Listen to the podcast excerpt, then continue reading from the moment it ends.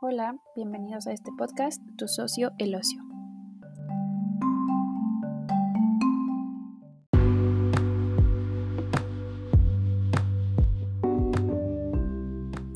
Mi nombre es Rebeca Guadarrama y en este primer episodio les voy a platicar un poco de la historia del ocio, cómo se fue construyendo este concepto desde la Grecia antigua hasta, bueno, la actualidad, ¿no? Cómo entendemos este concepto de ocio, pasando por uno de los más importantes eh, teóricos, un sociólogo, Dumas Sedier. Así que vamos a empezar. En la Edad Antigua, el ocio se definía como scole, que se opone a la ascole, que implica un estado de servidumbre, esta segunda. La escole, como eh, se escucha, se deriva de la palabra escuela, que era el lugar para el desarrollo de los valores supremos de la cultura griega. Permitían la contemplación de la sabiduría, un lugar de reflexión, meditación y de realización de su ocio, dirigido solo para la clase superior. En las clases superiores tenían tiempo para ellos, dado que el trabajo era para los esclavos, esto les permitía a los ricos eh, un tiempo de ocio. Aristóteles decía que el no ocioso era el que trabajaba, por lo que no podía alcanzar los verdaderos valores de la verdad, la belleza o la bondad. Y el ocio es un ideal de vida, por lo tanto es un fin, y el trabajo que lo posibilita es un medio. Para Aristóteles, las dos manifestaciones más elevadas del ocio fueron la música y la teoría. Según él, el ocio parece asegurarnos el placer, el bienestar, la felicidad porque estos son bienes que alcanzan no los que trabajan, sino los que viven descansados. Platón y Aristóteles decían que un estado ideal de ser dedicado principalmente a la contemplación, el discurso y la libre expresión es el ocio. Por otra parte, tenemos al nex otium, que proviene de los romanos, que se alejan de la visión griega de los valores supremos, donde encontramos este necotium, que es el tiempo después de las actividades productivas, ¿no? Es ver esta división entre, bueno, separación entre el trabajo y el tiempo de descanso. Aparecen los socios masivos como parte de la dominación de la diversión obligada por gente poderosa para entretener a los desocupados. Como un ejemplo son los grandes espectáculos que se hacían en el Coliseo. Ahora pasando a la edad moderna, se empieza a hablar sobre la ética del trabajo, donde el ocio es improductivo, es, algo opuesto al trabajo. Eh, se dan cambios en las ideas y formas de vida que dejan atrás la ideología teocéntrica que se sustituye por el movimiento denominado el Renacimiento. La ética del trabajo da pauta al antiocio como la actitud en contra del ocio y es pues justamente desde entonces que se empieza a tachar al ocio o a ver como algo negativo en la vida de las personas. De ahí la frase de nuestra portada que el ocio es la madre de todos los vicios. Pues cosa que, no y afortunadamente con el paso del tiempo en, en, esta edad moderna y con los cambios de, en las tecnologías, eh, se ha visto que no, que el ocio es, es muy beneficioso para las personas siempre y cuando sus prácticas sean sanas. Ahora pasando a este importante teórico Jeffrey Dumassedier, eh, fue un psicólogo francés eh, que planteó la idea de que el tiempo libre es un hecho objetivo generado por la sociedad y él define el ocio como el conjunto de ocupaciones a las que el individuo puede dedicarse voluntariamente, sea para descansar, divertirse para desarrollar su información o formación desinteresada, su voluntaria participación social o su libre capacidad creadora cuando se ha librado de sus ocupaciones profesionales, familiares o sociales. El ocio para Dumasserier eh, posee tres funciones principales, que son es la teoría de las 3Ds que él desarrolla, donde son el descanso, la diversión y el desarrollo. El descanso libera de la fatiga esencialmente generada en el ámbito laboral, salvaguardando el organismo de trastornos físicos. La diversión libera del aburrimiento, de la monotonía, de no saber qué hacer. Eh, es un reequilibrador frente a obligaciones diarias. Y en el desarrollo de la personalidad libera de autoritarismos del pensamiento, de la acción cotidiana y posibilita una mayor participación social y cultural desinteresada.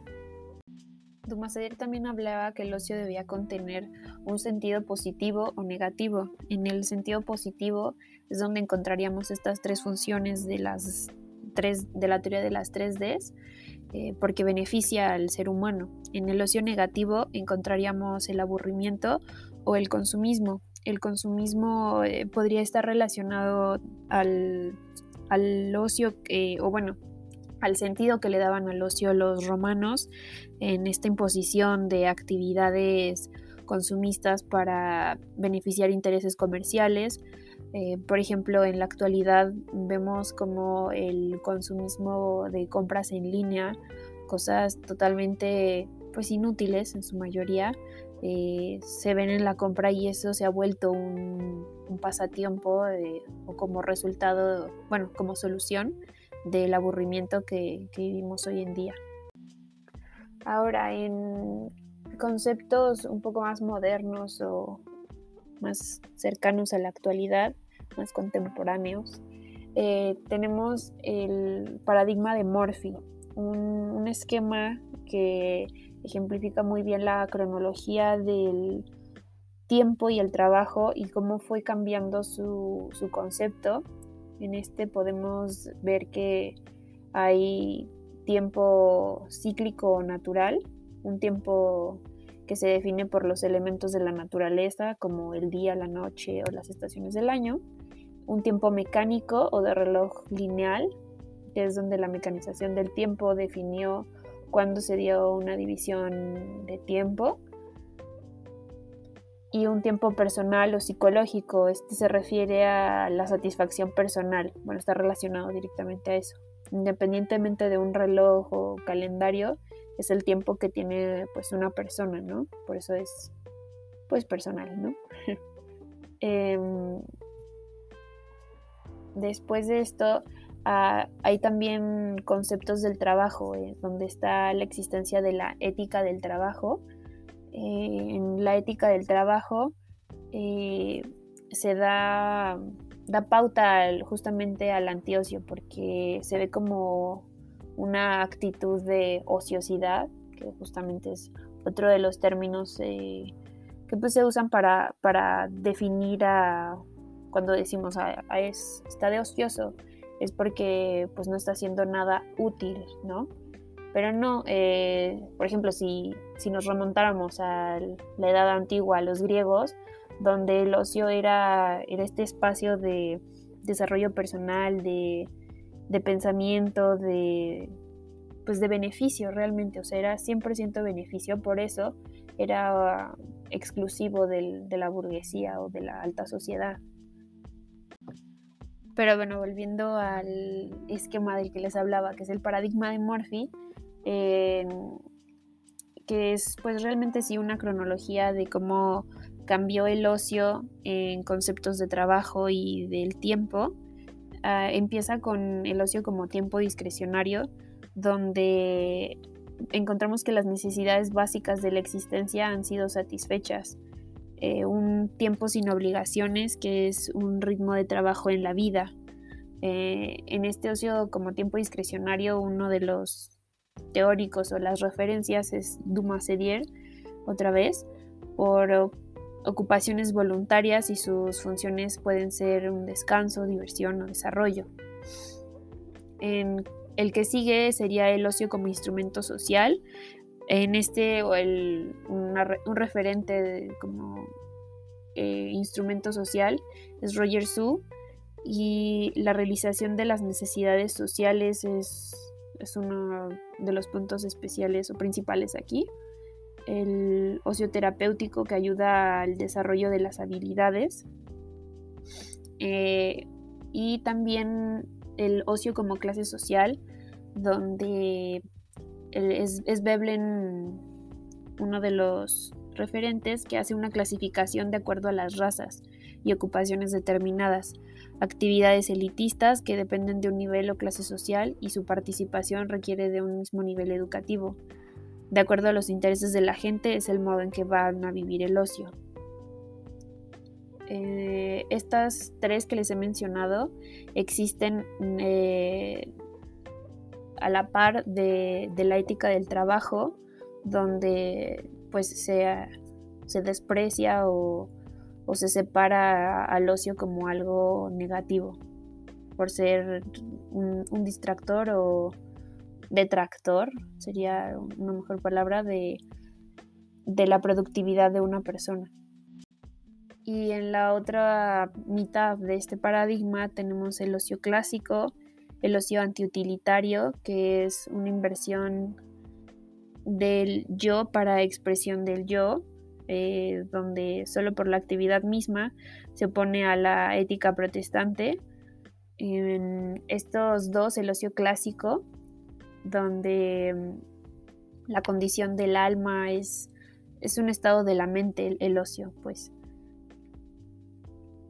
Eh, Joseph Piper es uno de los referentes para este ocio clásico que afirma que el ocio es una condición, como les decía, del alma, separada totalmente del trabajo.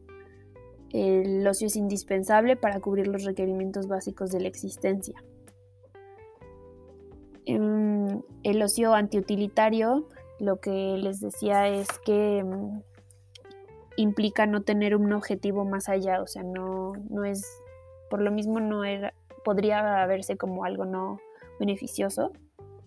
Y al final tenemos el ocio holístico, que es esta, eh, esta unión del tiempo de trabajo y de descanso. Bueno, y de y el ocio es, es una unión, pues como lo dice su nombre, el ocio holístico es más este no sé cómo, cómo definirlo, pero es una fusión intelectual, podría ser, es un tiempo, bueno, el tiempo aquí en el paradigma lo define como ecléctico sintetizado, no es para nada este tiempo cíclico natural que les mencionaba o el psicológico de, de una persona, ¿no? Es sintetizado en general. Y en este ocio eh, encontramos que todo tiene potencial, se crea y se construye, está lleno de actividades y de experiencias autodeterminadas. Y bueno, eso sería todo por el episodio de hoy. Muchas gracias por escuchar. Eh, espero en siguientes capítulos hacer esto un poco más eh, corto porque creo que me extendí. y hablarles de los beneficios del ocio, porque pues es algo muy importante saber el beneficio que tiene, que trae a nuestra vida y a, la de nuestra sociedad, el, ocio y su sana práctica. Eh, también espero poder entrevistar a alguien que les platique de cómo eran sus prácticas de ocio y tiempo libre, pues sobre todo antes de la pandemia que estamos viviendo ahora y que pues parece que, va para largo, ¿no? Eh, o al menos para volver a esa normalidad que conocíamos. Y pues ya, Muchas gracias.